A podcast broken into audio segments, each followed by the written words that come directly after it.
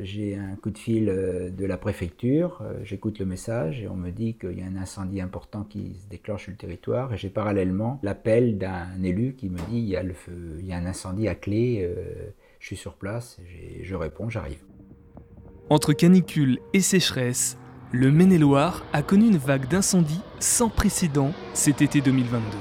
Celui de Beaugé en Anjou, qui s'est déclaré le lundi 8 août, a été le plus dévastateur avec plus de 1500 hectares partis en fumée.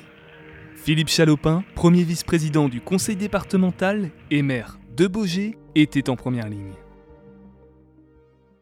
Mon premier rôle, ça a été effectivement de recueillir les informations euh, pour euh, déclencher le plan communal de sauvegarde, qui est un dispositif euh, bah, que j'ai d'ailleurs ici, voilà, qui fait plusieurs, plusieurs dizaines de pages et qui prévoit différentes situations et dans les situations qui étaient expertisées au niveau du territoire, compte tenu du caractère fortement boisé, il y a les incendies. Beaucoup d'informations vont arriver. Euh, on me parlait d'une centaine de pompiers d'engagés et très rapidement on m'explique qu'on va être à 200 pompiers. quoi euh, que tous les, les, SDIS, euh, tout le SDIS est mobilisé et qu'on va avoir un afflux important. Mais les agriculteurs étaient déjà là et on voyait déjà arriver des tonnes remplies d'eau pour venir aider. Bonjour, un petit point rapide de la situation sur le Beaujois car nous sommes beaucoup sollicités euh, pour des informations. Donc je suis appelé sur le PC de, sécurité incendie. Ce qui est difficile à gérer dans ce type d'événement pour euh, l'élu que je suis, c'est la maîtrise de l'information. Et c'est aussi un moment d'essayer de faire passer le message que ce que je vous dis à 10 heures, c'est peut-être pas la même chose que je vais vous dire à 14 heures. Et ça, faut faire passer le message. Et ça, c'est difficile. J'ai eu énormément de messages positifs en disant merci de nous avoir informés parce qu'on était inquiets. Parce qu'il y a des gens qui ont retrouvé des, écorces d'arbres euh, à 10 km d'ici. Hein. Donc euh, ils avaient peur. Euh, des gens de la commune de Beaujean-d'Anjou qui retrouvaient des écorces dans leur jardin ou dans leur bois en disant mais qu'est-ce qui se passe? Donc on avait les informations, on leur a donné. Je pense que ça, ça a très bien fonctionné. Puis il y a des moments, euh, les décisions sont pas faciles à prendre. Hein, quand euh, il faut dire, euh, monsieur le maire, est-ce que vous décidez d'évacuer? Et si je dis oui, bah, on évacue. quoi. Donc là, moi, je suis monté en première ligne, hein, je suis allé voir les gens pour leur dire, bah, il faut partir. Psychologiquement, il faut pas sous-estimer cette situation. C'est quelque chose d'important. Au début, on peut se dire, oui, bon, c'est une forêt qui brûle, il n'y a pas eu de mort, il n'y a pas de blessés c'est une forêt que les, des fois les grands-parents avaient plantée, que leurs parents leur ont transmis, et aujourd'hui, ben, ils n'ont plus rien. Et le camp de munitions de Beauregard, en plein milieu de la forêt, c'est pas une anomalie? Alors, euh, j'ai saisi les services de l'État pour qu'on apporte une réponse à cette question, parce que moi je ne l'ai pas pour l'instant, c'est une propriété privée, mais je ne comprends pas pourquoi on a encore des munitions sur ce secteur-là de la guerre de 14-18. C'est flou, euh, c'est confus, on ne sait pas qui commandait ça, si c'était l'État, si c'était des particuliers qui avaient racheté des stocks de munitions. En tout cas, le fait est que les opérations de minage n'ont pas été à leur terme et qu'il euh, bah, y a encore des munitions qui alors qui n'ont sans doute pas déclenché l'incendie, je pense, mais qui l'ont aggravé. Ça va avoir un coût financier, oui.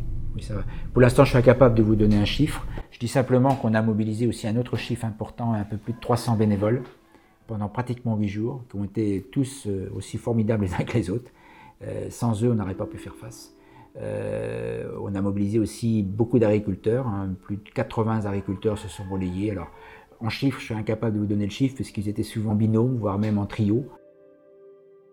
Quel stigmate ça va laisser sur le territoire et pour les habitants? Pour certains, il n'y a pas de problème, ils sont rentrés chez eux, ça va bien. Pour d'autres, euh, on les invite à, rencontrer des psychologues. Les enfants, les enfants dorment mal, euh, les enfants sont perturbés, euh, ils ont peur de l'incendie, ça c'est une chose qu'il faut savoir. Des personnes adultes aussi. Donc il y a cet aspect-là. Combien de temps ça va durer, je ne sais pas. Et puis on a les stigmates naturels, hein. on a la faune qui a été euh, bah, détruite, la, la flore, euh, la faune, euh, le gibier est parti, mais il y a certainement des animaux qui sont morts dans l'incendie. il nous faudra sans doute pas moins de deux ans avant d'envisager des replantations, il faut deux ans à peu près, le temps de dégager, de nettoyer, de remettre en état, et puis après de replanter. Donc là, il y a, oui, les, stigmates ne vont pas disparaître. Euh, si vous allez sur site, vous voyez que c'est parfois des paysages très lunaires. Et voilà, ça ne peut pas disparaître, c'est évident.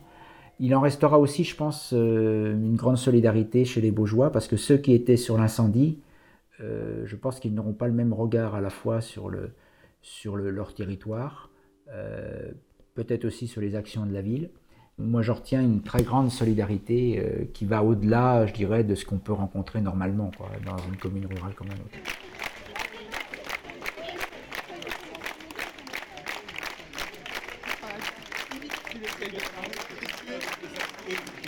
Ça va laisser un souvenir indélébile, hein. je crois que je m'en souviendrai toute ma vie. Euh, voilà, c'est des choses en tant qu'élu auxquelles on n'est pas forcément préparé. Euh, ça va vite, ça va très vite on dort peu, on est fatigué, il faut prendre le temps quand même de se reposer, mais on ne se repose pas. Euh, et puis, eh ben, on commence à, passer, je dirais, dans la phase un peu de récupération une dizaine de jours après. Euh, mais oui, c'est une période difficile, hein, comme la période du Covid a été difficile. La particularité, c'est qu'il ben, faut continuer à travailler, il faut continuer à gérer la commune, il faut continuer à faire son travail. Donc voilà, il y a des, oui, c'est des moments euh, qu'on n'oublie pas et qu'on n'oubliera pas, mais je pense qu'il y a aussi des points très positifs dans ces moments-là.